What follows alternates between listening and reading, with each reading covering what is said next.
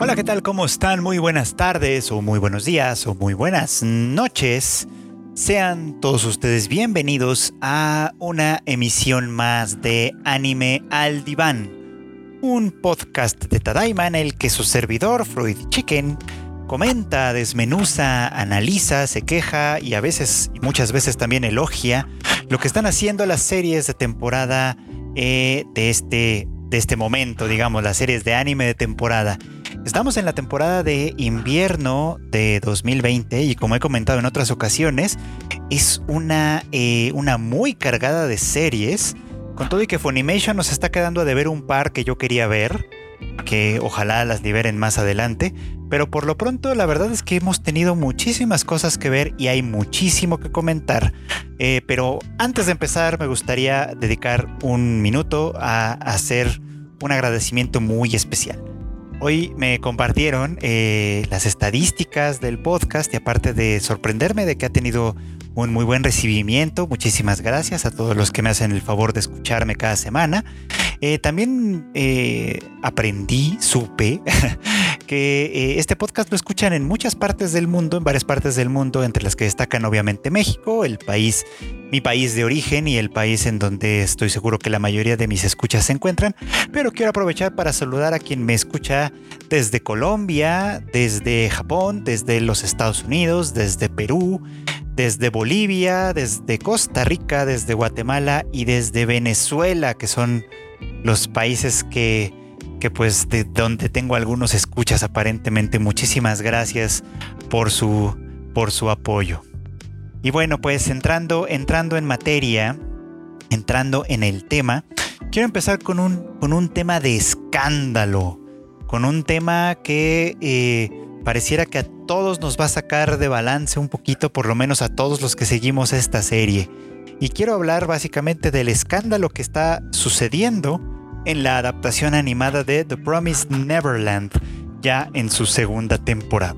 Y es que en lo que llevábamos, la verdad es que íbamos pues más o menos a la par del manga, ¿no? Ya saben, los muchachos, los chicos, Emma, Rey, Gilda eh, y todos los demás eh, niños que lograron escapar del el orfanato granja, pues de donde, donde estaban, pues ahora, bueno, pues tuvieron que enfrentar varios peligros y descubrieron, conocieron a dos demonios que por un juramento religioso, de tipo religioso, eh, no comen carne humana, pues, ¿no? Que les enseñaron muchas cosas, entre otras, como escapar de los otros demonios, como mantenerse con vida en un terreno desconocido como el que se encontraban y que les permitió a final de cuentas llegar al objetivo que buscaban, a la locación que tenían ellos como su objetivo en donde, en donde se esperaba que se encontraran, si no con William Minerva, por lo menos con algo que los siguiera guiando en este camino hacia la libertad. Y bueno, pues para quienes leen el manga, este, en este punto, en el capítulo justo de esta semana, hay una bifurcación importante, pues un personaje que sale en el manga, eh, no voy a hacer mucho spoiler en realidad, pero vamos a decirlo, un personaje importante que sale en el manga, aquí no salió. y, no solo es como que quién sabe si vaya a salir más adelante o no, quién sabe cuál va a ser la cuestión, simplemente este personaje no salió.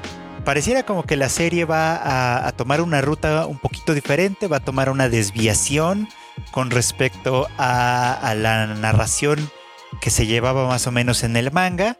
Yo no sé qué tan distinta va a ser, les voy a contar un poquito, porque eh, si mal no estoy, alrededor del tomo 7 u 8 del manga es donde es más o menos en donde estamos. Digo, estoy diciendo el dato de memoria, no, no, no me acuerdo ahorita. Esto es más o menos en donde estamos y ya desde aquí se nota obviamente esta diferencia sustancial, perdón, eh, precisamente a partir de que hace falta este personaje que con la que la relación que va a tener con Emma y con Rey especialmente va a tener implicaciones muy importantes para los siguientes volúmenes. Ajá. Entonces, mm, la pregunta que flota ahora en el aire y que a los lectores del manga nos deja un poquito como, como con la duda es, bueno, ¿y ahora cómo irán a contar la historia? Si van a inventarle cosas, si simplemente se van a brincar una parte que a lo mejor la adaptación animada no considera importante, eh, qué sé yo, o sea, depende, dependerá al final de cuentas del objetivo que persiga. Eh, yo la verdad es que tengo aquí un, como un pequeño detalle. Yo sé que muchos han leído el manga por anticipado y probablemente ya hasta terminaron de leer la historia. The Promised Neverland es un manga ya, ya finalizado. Este, pero yo estoy leyendo la versión que publica Panini. Entonces voy a ese ritmo. En realidad voy un poco atrás de ese ritmo. Justamente el día de hoy, hace unas horas, llegó por paquetería el, tomo más reciente que publicó Panini, que creo que es el 10, si no estoy mal.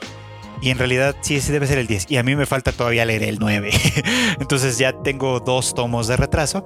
Pero me queda claro que si el personaje del que les estoy hablando no va a aparecer en el anime, pues muchas de las cosas que estoy leyendo tal vez no van a suceder o no van a suceder de la misma manera. Así que será un ejercicio interesante estar siguiendo tanto como sea posible, porque estoy seguro que el anime va a avanzar más rápido en ese sentido, eh, tanto como sea posible ir siguiendo las diferencias y semejanzas que pueden aparecer entre las dos versiones. Ahora esto da lugar obviamente a, a un tema muy interesante, lo que es adaptar una historia que tiene una fuente anterior, digamos, ¿no? Muchos anime eh, tienen este, esta cuestión que su original no es el anime, hay excepciones obviamente, pero en muchos casos el anime no es el original, es una adaptación, es un guion adaptado de, que puede provenir de un manga, de una novela ligera, de un videojuego incluso, puede venir de muchas fuentes, de una novela normal, digamos, de una novela de literatura común, regular, puede venir de cualquier fuente. La cosa es que eh, cuando se hace una adaptación, eh, yo como entiendo este problema de la adaptación, sin ser un especialista ni mucho menos, es que eh, el director, los creadores que de alguna manera están a cargo de hacer esta adaptación, tienen que hacer un esfuerzo importante por conservar la esencia de la historia que están adaptando y al mismo tiempo contarla de manera que funcione bien en el nuevo medio. Porque quienes leen manga y anime y novelas y etcétera, y los leen con atención y los ven con cuidado, saben y se dan cuenta que en realidad son lenguajes muy diferentes. Por ejemplo, que los mangas requieren ciertas estrategias narrativas, eh, visuales, incluso juegan con los cambios de página para, para tratar de generar reacciones, incluso como para tratar de, hacernos percibir el movimiento de las cosas, el ambiente. O sea, los mejores mangakas, digamos, son especialistas en lograr estos efectos y van más allá de contarte pues la historia plana, por ejemplo, ¿no? Y muchas veces también sabemos que hay adaptaciones que le dan, que, dotan de, ciertas características a un, a un producto original que a lo mejor no las tiene de entrada, ¿no? Que funciona bien en su medio, pero que cuando se traslada al, al formato animado se convierte en algo mucho, mucho más grande, mucho más mucho más importante, pues, ¿no? Y a veces la adaptación mejora o, cuando menos hace, hace distinta de buena manera a su original. Esto también pasa mucho, no es, no es nada infrecuente y tampoco quiere decir que el original sea malo, pues no solo pueden pasar esas cosas. Y también pasa, como pasa muchísimo, que las adaptaciones animadas o en películas pues no le hagan nada de justicia, ¿no? A la profundidad o al trabajo que hace la versión manga, la versión novela, yo qué sé, y pues aquí no termine. Pero ahora lo interesante de The Promised Neverland es que esta decisión puede haber sido muy bien, eh, no solo aprobada, sino quizá propuesta incluso por Kaiju Shirai, que es el autor o, autora, no estoy seguro de, su, de, su, género, pero bueno, el autor o autora eh, original del manga. Porque Kaiju Shirai en esta segunda temporada está colaborando directamente con el anime lo cual pues de alguna manera hace muy interesante que, que justo tenga una divergencia tan importante a propósito de que eh, pues, eh, quien escribió la historia está involucrado muy directamente, más allá de su papel como creador original, sino que está involucrado en el desarrollo tal cual de esta forma de contar la historia. Así que quién sabe, existe la probabilidad de que The Promised Neverland, la segunda temporada, nos lleve por un camino distinto, se haya decidido saltar una parte que a lo mejor no se considera esencial, o qué sé yo. Ya lo estaremos averiguando con el tiempo, pero sí, esto fue lo que pasó y está bastante interesante. Y bueno, pues continuando con la escandaliza, con el escándalo, con, con lo explosivo que hay Ha habido toda una discusión en esta semana a partir del capítulo que viene a ser el de ya la semana pasada, porque este podcast sale los miércoles y el capítulo del que les voy a hablar también sale los miércoles, así que estos comentarios muy pronto van a quedar obsoletos, pero en fin, vamos a dejarlo así. Hablando del capítulo 2 de Redo of Healer, serie que yo estoy viendo a través de High Dive y que estoy seguro que todo el mundo está viendo en versiones piratas porque eh, dada la característica de explicitud que tiene Redo of Healer, esto pues obviamente la versión que está en streaming oficial de High Dive es la versión más censurada de todas y hay otras versiones como la que se transmite en Japón a, través de la cadena ATX que son la, de, la de menor censura, por ejemplo, ¿no? Eso no exime de alguna, de ninguna manera que me haya enterado perfectamente de lo que me perdí, porque todos esos, todos esos días, por lo menos dos o tres días, eh, las redes sociales fueron un hervidero eh, donde compartieron imágenes, GIFs y todo, y básicamente lo que yo no vi en la versión censurada lo terminé viendo de una u otra manera en las redes sociales. Pero el tema de la censura es interesante. Volviendo un poquito por si es la primera vez que escuchan, etcétera, esta serie de Redo of Healer es la de es una fantasía oscura con temática de venganza en la que un chico que es un healer, eh, bueno, cuya habilidad eh, mágica básicamente es de curación, pues es torturado, violado, abusado en general por sus compañeros y en cuanto tiene la oportunidad de reformular el mundo con sus poderes de curación y la ayuda de un artefacto mágico, decide usar esta, esta digamos como esta magia para devolverle el golpe a, las personas que lo maltrataron. Ahora, como, como esto implica rehacer el mundo desde donde, desde donde nos habíamos quedado, por ejemplo, hay muchas cosas que él tiene que hacer distintas para que la historia no se repita per se. Eh, por ejemplo, sabe que lo van a drogar, entonces de antemano y con suficiente preparación, eh, se, se, se autogenera una resistencia a las drogas que le permita recuperar su conciencia más rápidamente. También tiene a sus habilidades o conserva varias de sus habilidades que le permiten eh, usar la curación para eh, adquirir información y, habilidades adicionales de la gente que cura, de tal manera que sus, habilidades empiezan a crecer ¿no? y empieza a ser una persona bastante más formidable. Y bueno, la cosa es que en este segundo capítulo lo hemos visto, lo vimos como que seguir un poquito como la corriente de esta princesa malvada que primero le dice, sí, tú vas a ser mi compañero y vamos a estar todos cool y vamos a estar todo bien. Y en cuanto él eh, se rehúsa a, usar la magia de curación porque le produce mucho dolor, tanto físico como, como mental, porque su curación básicamente consiste en un proceso como de empatía, vamos a decirlo así, en el que él vive y experimenta de alguna manera en carne propia el dolor de las personas a quienes ha curado.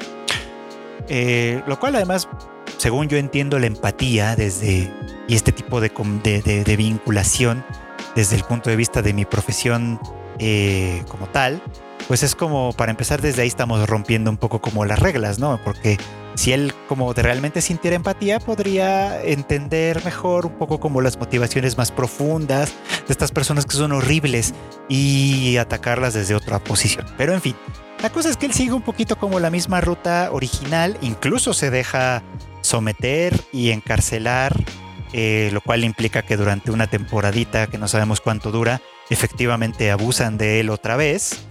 Que lo, cosa que les decía en Twitter, a mí se me hace súper sospechoso porque en realidad, o sea, a él le iban a seguir trayendo gente para curar y por lo tanto iba a poder seguirse robando las habilidades de estas personas sin necesidad de pasar por el encarcelamiento. Pero bueno, nuestro personaje decidió hacerse encarcelar, vamos a ponerlo así, sabiendo lo que iba a pasar, decidió dejarse drogar, etcétera, y efectivamente, como lo había planeado, su resistencia eventualmente hizo que lograra superar el dominio de las drogas, digamos, en muy, muy poquito tiempo. Y bueno, pues de ahí, a partir de ese momento, eh, empieza la cuestión, ¿no? Porque esto que le estoy contando básicamente forma parte del segundo capítulo ya, y llega el momento en el que dice, pues esta es la ocasión en la que me voy a vengar de la princesa. Esperando muy atinadamente que el rey no esté presente, porque el rey aparentemente tiene habilidades que sobrepasan por mucho las que nuestro héroe, digamos, tiene en este momento.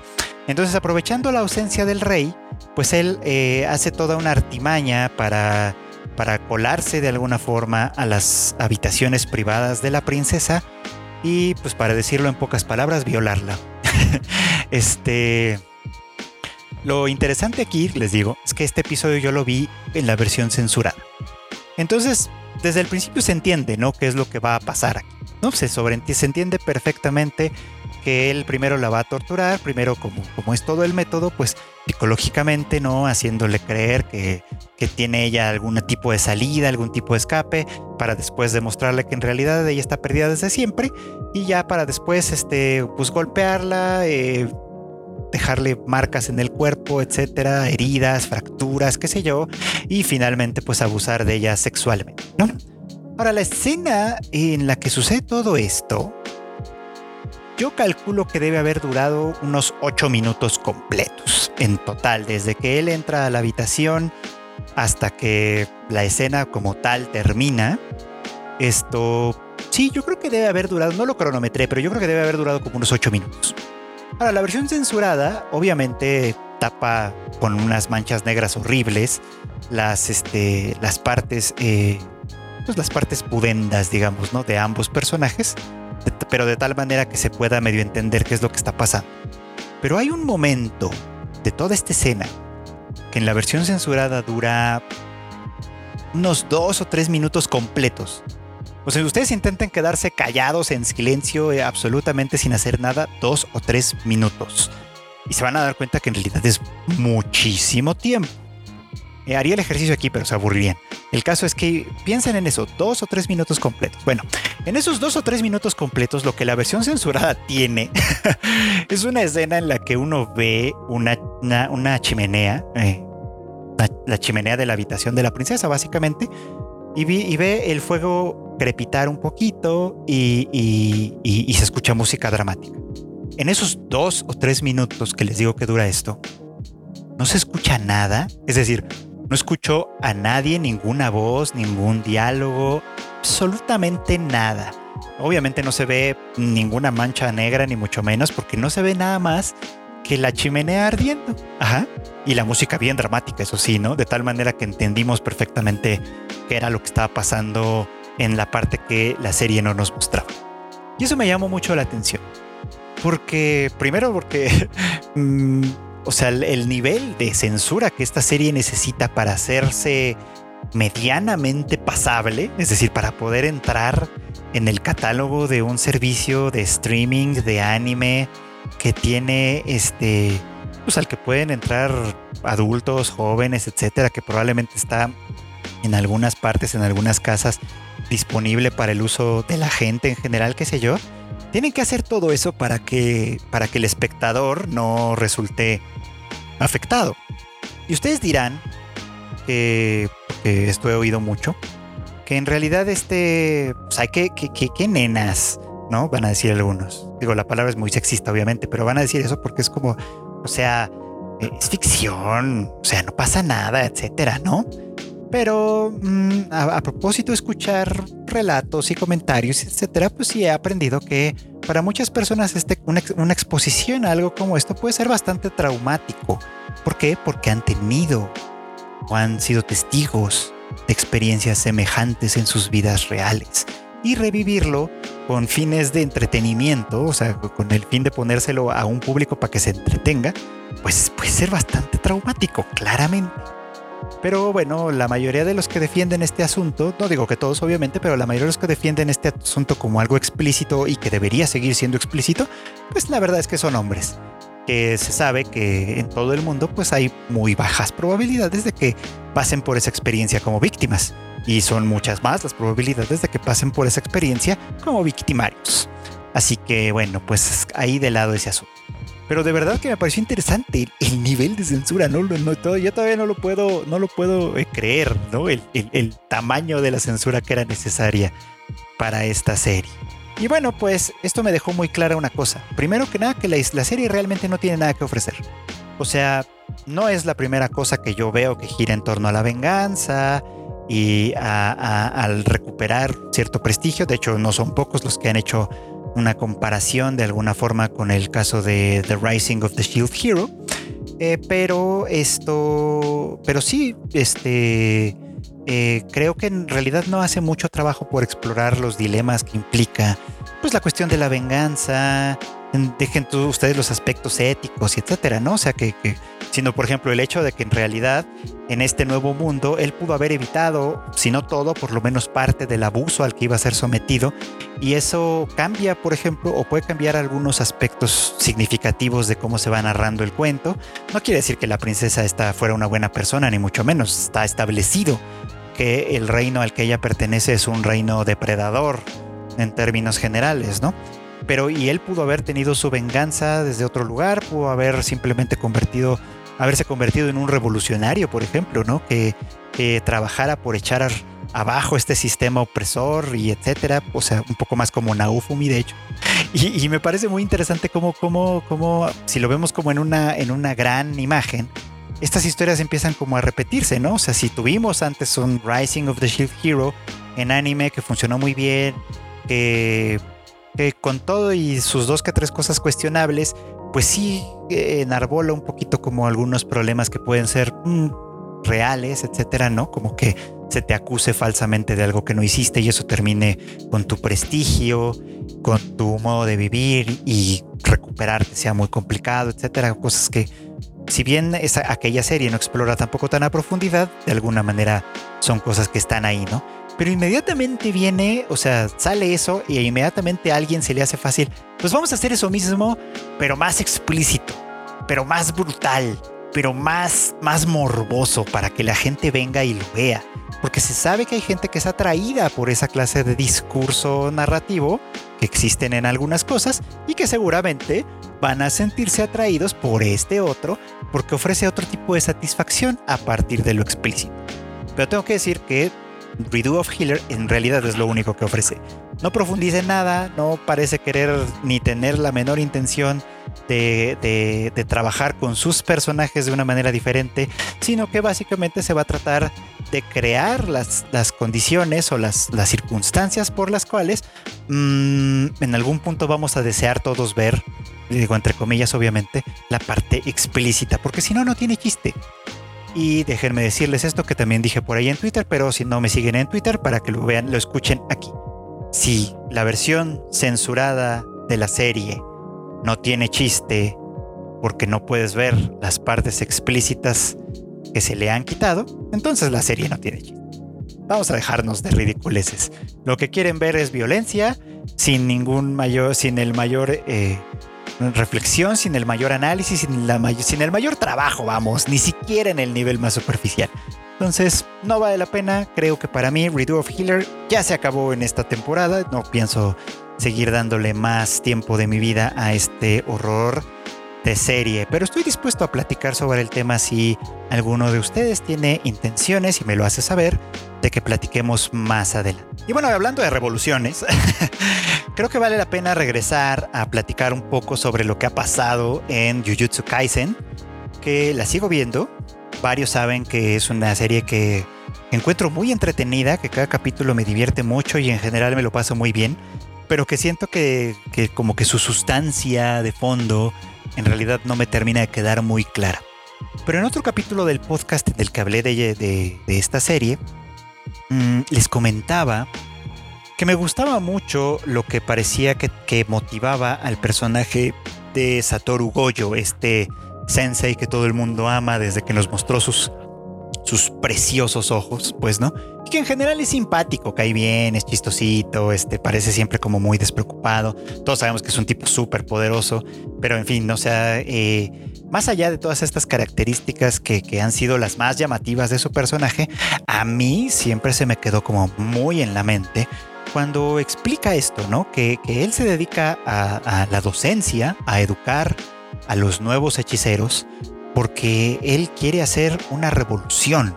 Y no una revolución como de vamos a tomar las armas y vamos a poner todo de cabeza. No, no, no. Una revolución ideológica. Una revolución en la que, en la que el sistema de los hechiceros que todo el tiempo nos platican que está muy corrupto, que, ha perdido mucho de su, digamos así, como de su prestigio, que ya se ha vuelto como algo muy decrépito, vamos a decirlo, ¿no? Y probablemente incapaz de hacer frente a los retos del futuro, bueno, pues Gojo tiene la intención de influir en sus estudiantes positivamente para que junto con ellos el sistema se reforme desde dentro.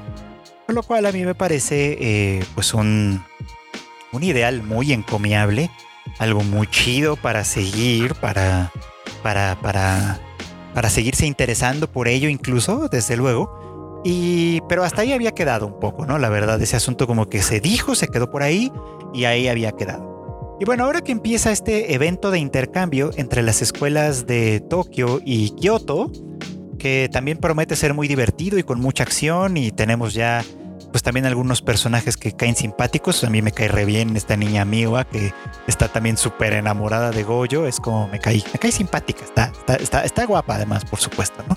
Este, pero en general la mayoría me caen mal, tanto los de Tokio como los de Kioto me caen ¿no? Porque son, la mayoría de ellos son como unos squinkles, eh, este, squinkles. Bueno, para los que me escuchan de otras partes de Latinoamérica, niños. Son como unos niños básicamente malcriados, ¿no? Que, que, se sienten demasiado, demasiado importantes, etcétera, ¿no? Mucho menos. Y, la verdad es que eh, hasta ahora se empieza a ver, de hecho, que son como títeres, son pequeños títeres de gente que tiene otros intereses, pues, ¿no? Por ejemplo, han decidido de manera, el director de la escuela de Kioto, decidió de manera unilateral y totalmente fuera del reglamento y del lugar que en vez de competir justamente sus estudiantes deberían matar a Yuji. En virtud de que Yuji es el recipiente de Sukuna, una de las maldiciones más peligrosas e importantes y que obviamente pues eh, una manera de exterminar a esa maldición pues es exterminar al recipiente, por supuesto, ¿no? Eh, cosa que primero quién sabe si sus estudiantes puedan hacer en realidad, o sea, a final de cuentas los los está aventando a una, a una pelea que quién sabe si puedan ganar realmente, porque si Sukuna toma el lugar del cuerpo de Yuji, pues la verdad es que sí, no, no, no, es, no, es, un, no es un enemigo fácil con el cual se pueda lidiar, ¿no? Pero además los otros como que simplemente obedecen y no piensan mucho, ¿no? O sea, eh, como que simplemente asumen que ese es el papel que les corresponde. Y ahí fue donde me brincó, claro. Por eso es que Gojo tiene intenciones de revolucionar este asunto, porque si los deja ser, si los deja seguir, a final de cuentas pasa lo que, va, lo que pasa en muchos otros eh, lugares, sistemas, instituciones, compañías, clubes, llámenle ustedes como le llamen. Lugares en donde al final deja de importar lo que se hace, de hecho, el objetivo de la organización, del club, de la empresa, de lo que sea, para concentrarse en su burocracia, para simplemente empezar a, alimentarse a sí misma, mantener su propia burocracia y su jerarquía, y los de hasta abajo, que en este caso son los estudiantes, por supuesto, que son el último eslabón de la cadena alimenticia, pues simplemente hacen lo que les dicen porque en algún punto esperan ocupar los lugares de los que están arriba, por supuesto, ¿no? Y no hay mejor manera de ocuparlos que es lamiendo botas, que obedeciendo fielmente, es al mismo tiempo equilibrando con la demostración de capacidad y poder y etcétera, siendo juicioso en ese sentido. Y Goyo, me parece, interpreta e identifica muy bien que este asunto ya no funciona, que se tiene que reformar desde abajo y que esta reforma necesariamente tiene que hacerse no por la fuerza, sino por la idea. Esto es algo bien, bien, bien importante. Porque, o sea, si lo pensamos hacia afuera de nosotros, si lo pensamos hacia afuera de la serie, hacia afuera de la fantasía, nosotros vivimos en sistemas muy semejantes, en sistemas que ya se han corrompido, que ya están en procesos de decadencia, en los que no importa nada más que el poder y que lo que se supone que tendrían que hacer, sus funciones reales, queda un poco como de lado con estos manejos y etcétera, ¿no? Que, lo que los que necesitamos cambiar somos nosotros, los que estamos hasta abajo, para darnos cuenta de que eh, el sistema no vive ni sirve para nosotros realmente, sino que sirve simplemente para mantenerse y alimentarse a sí mismo. Así que eh, con esto que acabo, que estoy entreviendo de alguna manera en este, en este momento, me parece que Jujutsu Kaisen tiene mucho, mucho margen de crecimiento, se puede poner muy bien, eh, siempre y cuando pues su autor y, la gente involucrada en desarrollar esta historia, pues sepan darle un, pues, elementos de interés y de importancia a, esta serie. Así que pues bien por Jujutsu Kaisen en ese sentido. vamos a ver si logra hacer, si logra satisfacer estas expectativas que está desarrollando en mí. Que siguiendo con esta noción de, mm, de revolucionar desde dentro, el capítulo de Recero, que también sale los miércoles y a lo mejor ahorita ya está saliendo el nuevo y por lo tanto ya voy un poco atrás, también tuvo algo de esto, pero en un nivel más íntimo, por así decirlo. Y es que el personaje de Garfield, que hay que decirlo un poco como que casi siempre ha sido un, tanto antipático, mm, demasiado gritón, a mí me caen gordos los gritones que son como así. Este, y como que no, no quedaba de alguna manera tan clara su posición de pronto. O sea, era, era evidente que se oponía a que liberaran el santuario, que tenía razones personales para ello. Y bueno, pues en este capítulo tuvimos oportunidad de explorarlas un poquito. Y, esto me lleva un poco como lo que les decía hace, hace un minuto, ¿no? A la cuestión de la revolución desde dentro, pero en el nivel íntimo. Al conocer la historia de Garfield, que pues es el menor de, los hermanos, era un bebé cuando, la, cuando su madre se va y, pasa esta gran tragedia, pues, ¿no? Eh, él se queda ahí, en un, enfrentando un problema psicológico muy importante, pues, ¿no? Que no le impide moverse, bueno, más bien, que le impide moverse, que no le impide, este, sentirse demasiado, demasiado cómodo quizá en esta situación como de encarcelamiento en el santuario, pues, ¿no? Y esto tiene que ver con algo, déjenme les platico, con algo que, a, que una idea de un profesor, eh, eh, un psiquiatra que, nos dio, bueno, que me dio clases hace muchos años, ya falleció también hace muchos años, que él hablaba de esto, ¿no? Y decía que a veces eh, hay personas que tienen un argumento secreto, un argumento que, que ni ellos mismos se atreven a admitir y que a veces hay que develarlo para poder mover algunas cosas, ¿no? Y creo que esto le aplica muy bien a Gar. Su argumento secreto, o sea, por argumento secreto entiendo como la historia que lo motiva y que, que se cuenta a sí mismo, es una en la que la madre lo deja para ser feliz. Ajá. Eh, porque no con él, con su hermana, porque, porque ellos son un estorbo puesto, ¿no? Y, aunque la resintiera por ello, ¿no? Hasta cierto punto, Garfield la entiende, vamos a decirlo como entre comillas, la entiende y, acepta la razón que él mismo se ha contado, que tiene su madre para dejar. Eh, y eso de alguna manera entonces lo lleva a racionalizar y a justificar el hecho de vivir encerrado en el santuario, pues no, porque eso es lo que su madre deseaba para él.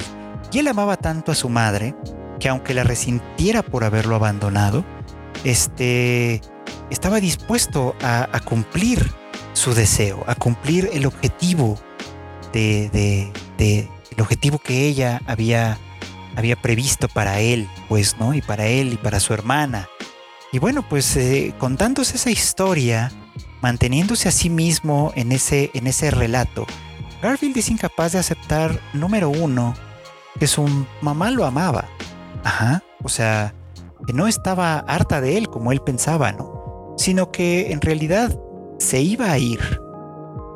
Porque iba a buscar alguna forma de ayuda, alguna forma de soporte. Se iba a ir no por el bien de ella misma, sino por el bien de la familia que tenía. Y esto es algo muy difícil de aceptar para él, pues, ¿no? Porque además resulta todo esto en una tragedia, ¿no? Pero es algo muy difícil de aceptar para él, ¿no? Y entonces prefiere quedarse con esta otra historia que lo convierte como en un héroe trágico hasta cierto punto, que lo justifica en, todos los, en todo lo que hace y que, y que le, además le mantiene bien de manera, de manera muy significativa, lo mantiene furioso, enojado constantemente, ¿no? Es decir, como una mentira, porque esto es lo que es este argumento secreto, una mentira que él se ha contado a sí mismo, tiene el poder de definir por completo su personalidad, de definir por completo su posición, de definir el lugar en el que se coloca, y bueno, pues eso está muy, muy interesante, porque sí, efectivamente, como mi, como mi viejo profesor decía, este, este argumento secreto necesitaba ser develado, necesitaba ser eh, expuesto, ser, ser, necesitaba enfrentarse, mirársele a los ojos y, y decir, esto es una mentira. Y reconocer eso, es una mentira. Es una mentira que no puede seguirme justificando, que no puede seguirme amarrando, que no puede seguirme manteniendo aquí. Es una mentira que a final de cuentas tiene que convertirse en verdad y tiene que permitirnos movernos hacia otro lugar. Y esa es una enseñanza que sirve para Garfield, como puede servir para Emilia, supongo. Espero que veamos un poco más de eso. Como puede servir también para Subaru y puede servir para muchos en esta serie, pues, ¿no? Que, que se ve que han comprado mentiras que han creído en ellas, que eso de alguna manera motiva y ha motivado muchas de sus acciones. Así que a veces, para revolucionar algo del interior, para revolucionar a una persona, hace falta darse cuenta desde dentro qué es esa mentira que nos hemos contado y convertirla en una verdad. Es decir, no mentir y mentir hasta que se vuelva verdad, sino despedazar la mentira para sustituirla por lo que es verdad. Y pasando por completo a otro tema que no tiene nada que ver, ahora sí, con lo que hemos estado platicando, apenas estoy poniéndome al corriente con Cells at Work Code Black, que ustedes pueden ver ahí en Funimation, que eh, es, que hacen esta trastada, digo trastada para mí porque me rompe un poco como el calendario y etcétera, de liberar dos, creo que tres capítulos de un jalón y entonces eh, es como de no, a ver amigos, no voy a ver tres capítulos eh, continuos de esta serie en una, en una sola sesión. Muy probablemente me voy a, eh, a tomar mi tiempo para irlas viendo poco a poco y para irlas viendo poco a poco. Y recién estoy viendo el capítulo 3, es, que es este en el que se habla de la disfunción eréctil. Pues, ¿no? El comentario va a ser bien breve.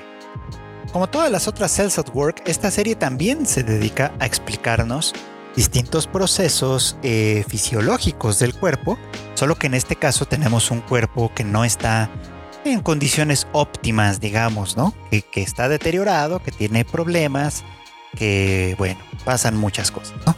Ya vimos que uno de sus problemas es la oxigenación, que de hecho en general los, los eritrocitos, como nuestro protagonista, se encuentran este pues siempre sufriendo un poquito, ¿no? Siempre batallando un poquito como para cumplir con las cuotas, etc. Y en este momento se enfrentan a una situación extraordinaria, y es que el cuerpo humano al que pertenecen ha entrado en un proceso de excitación, y sabemos que es un hombre, así que eso implica eh, una erección, vamos.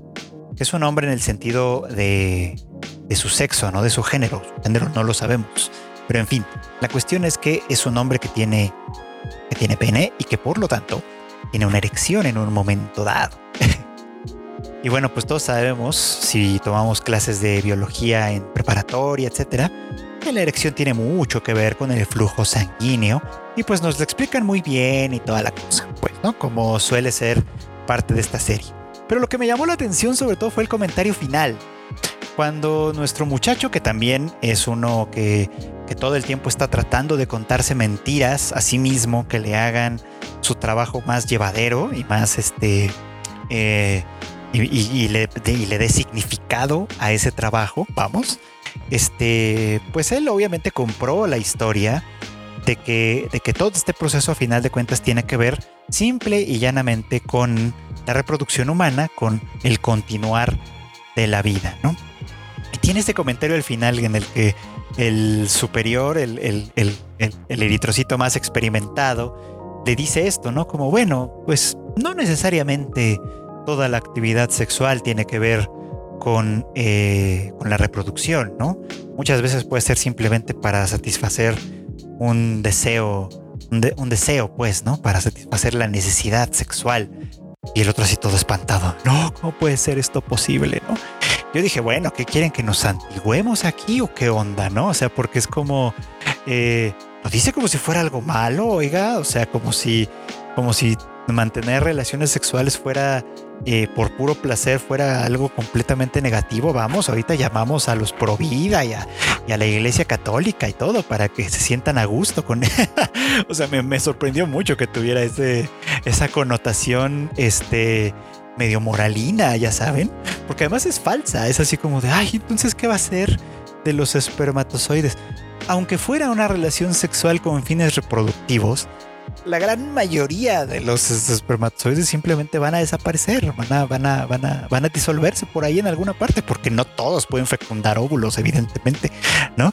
Entonces, este, pero eso pues obviamente se omite, ¿no? Y se omite además el hecho de que la satisfacción sexual tiene eh, eh, algunos elementos positivos en el cuerpo humano, etcétera, etcétera, etcétera. Eso también se omitió, por supuesto, y simplemente quedó en el tema de que, ay no, Dios mío, qué mal que no es una cosa de reproducción y simplemente es para el placer. Yo dije, bueno, estos, estos, este, esta serie de pronto se nos puso, se nos puso muy panista, se nos puso muy de, bueno, para quienes me escuchan de otras partes, se nos puso muy de partido conservador, ya saben me dio mucha risa ese, ese último comentario. Y aunque ya después me hicieron notar por ahí un comentario en Twitter que quizá tenga un poco como el propósito de, de incentivar, ya saben, a la, a la, gente en Japón que ve esta serie o que lee este manga, a que, a que traten de tener relaciones sexuales con fines reproductivos. Yo no lo creo tanto, o sea, no creo que, que sea esa tanta la intención, pero sí, sí me llamó mucho la atención ese comentario, ¿no? Ese comentario moralino al, al, final, Dios mío. Este, pero en fin, es uno de los riesgos, porque es, hay que decirlo, es uno de los riesgos que conlleva el hecho de eh, dotar a nuestras células de personalidad, de aspectos humanoides, etcétera, ¿no? Porque automáticamente podemos convertirlos también en, eh, pues sí, en vehículos de nuestra ideología y creo que ahí se ve un poquito, ¿no? Esta parte también. Interesante notarlo, no es nada demasiado grave, ni mucho menos, pero sí vale la pena notar esos pequeñitos detalles. Y bueno, pues no queda más que finalizar con un breves comentarios sobre Horimiya, esta serie romántica que van a encontrar ustedes en Funimation, que la verdad es que está siendo de mis grandes favoritas. Mm, ustedes saben que, que, en realidad esta es una preferencia mía, o sea, es una de mis favoritas porque a mí me gustan mucho las series eh, románticas. Eh, me gustan mucho, las, o tienden a gustarme mucho más las que no son de fantasía, etcétera, sino que más bien suceden en, en circunstancias relativamente cotidianas o normales, tienden a gustarme mucho más. Este, y obviamente me gustan mucho más cuando son llevadas por personajes. Y bueno, pues todo esto lo tiene Jorimilla, además de eh, elementos artísticos muy, muy lindos y muy interesantes que van con la música, los colores, etcétera, ¿no? Las, las cosas que se, que se pueden percibir de forma más o menos sutil y algunas no tan sutiles, por ejemplo, ¿no? Y bueno, me gustó mucho que desde el capítulo esta semana que estos dos chicos este, están como poco a poco descubriendo, aceptando quizá que el vínculo que tienen es especial y que probablemente es mucho más que el de una amistad común y corriente. Así que eh, me gustó mucho esta escena en la que Hori defiende, ¿no? Como sus derechos, por así decirlo, sobre Miyamura. Eh, eh, porque, porque la lleva a pensar, ¿no? Esta parte, ¿no? ¿Qué es él para mí, ¿no? A final de cuentas, ¿qué quiero que, qué tipo de relación quiero que sea la que yo tengo con él? Él no es un, este, un chico, o sea, no es propiedad de nadie, no puedo decirle a otra persona, no salgas con él, no te le acerques, no te le declares, no le hables, no seas amiga de él, etcétera, etcétera, porque no me pertenece, ¿no? Pero el hecho de que sienta que algo de él me pertenece, habla del vínculo que tengo con él, del vínculo que quiero tener con él. Eso es muy, muy interesante, por supuesto, porque además Miyamura, por el otro lado, está pasando por un proceso muy semejante, por un proceso en el que él también se está dando cuenta de lo mucho que atesora los momentos privados que tiene con Hori, ¿no? Y de lo mucho que, empieza a significar esta chica para él y que de alguna manera también ha sido como el vehículo a través de, del cual eh, él ha pasado de ser este, este chico como apestado, raro, que no encaja en una sociedad eh, en la que encajar es fundamental e importante, ¿no?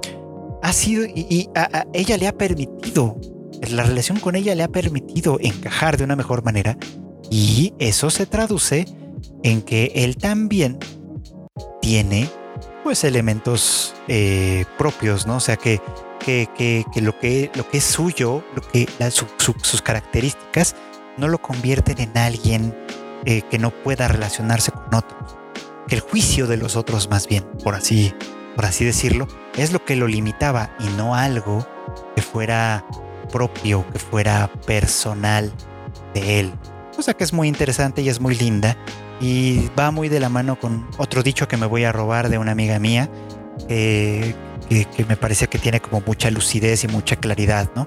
Y es esto, es que el amor, el cariño, ser amado por alguien, es lo que nos quita lo cualquiera, es lo que nos, nos da un estatus de especial en un ámbito especial.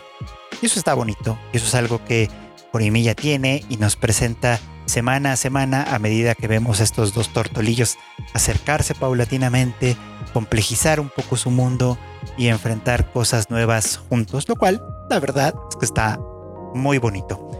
Si no han tenido oportunidad de verla, denle una checadita, la van a encontrar en Funimation. Y pues esto es todo por hoy. Muchísimas gracias de nueva cuenta a todos los que semana a semana me hacen el gran favor de escuchar este podcast, este anime al diván. Muchísimas gracias por todos sus comentarios, por toda su buena vibra, por todas sus quejas también, por todas sus sugerencias. Estoy seguro que, bueno, no solo estoy seguro, les, prometo que vamos a tomar muchas de ellas en consideración. Supe por ahí que les gustó mucho el especial de Attack on Titan que grabé hace unas cuantas semanas y pues eso me motiva a grabar unos más, así que vienen más capítulos especiales adicionales a los que se están haciendo semana a semana para que estén pendientes de las redes sociales de Tadaima MX, que es donde los publicamos, para que se, para que se suscriban en el servicio de podcast de su preferencia, donde sea que estén escuchándome, ya sea Spotify, Apple Podcast, Google Podcast o lo, lo que ustedes estén eh, utilizando para esto, por supuesto. Y además de escuchar el anime al diván y seguirme a mí, por supuesto, en ese sentido, a mí me encuentran como Freud Chicken en todas las redes sociales. Esto, sigan también eh, el gran trabajo que hace Marmota IQ en el Rage Quit, el podcast de videojuegos de Tadaima. Y también ya denle de una vez el follow al Shuffle, el podcast de cultura pop que Kika está haciendo y publicando los viernes. Ya, ya publicó su primer capítulo la semana pasada. La verdad que estuvo chido y pues denle también ahí una checadita. Síganos, ya saben, en todas nuestras redes sociales, en nuestro canal de YouTube, en todos lados que encuentren, porque tenemos y vamos a seguir teniendo un montón de contenido chido para todos ustedes. Yo me despido por ahora, pero nos escuchamos muy pronto en un siguiente anime al diván.